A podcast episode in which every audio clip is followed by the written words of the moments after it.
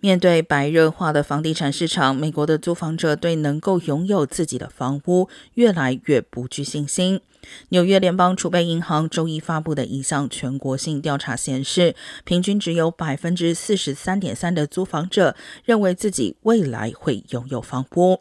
远低于二零二一年的百分之五十一点六，是自二零一五年开始进行此项调查以来的最低水平。与此同时，租房的家庭也正面临着租金飙升。受访家庭预计未来十二个月租金将上涨百分之十一点五，几乎是二零二一年二月时预期的两倍。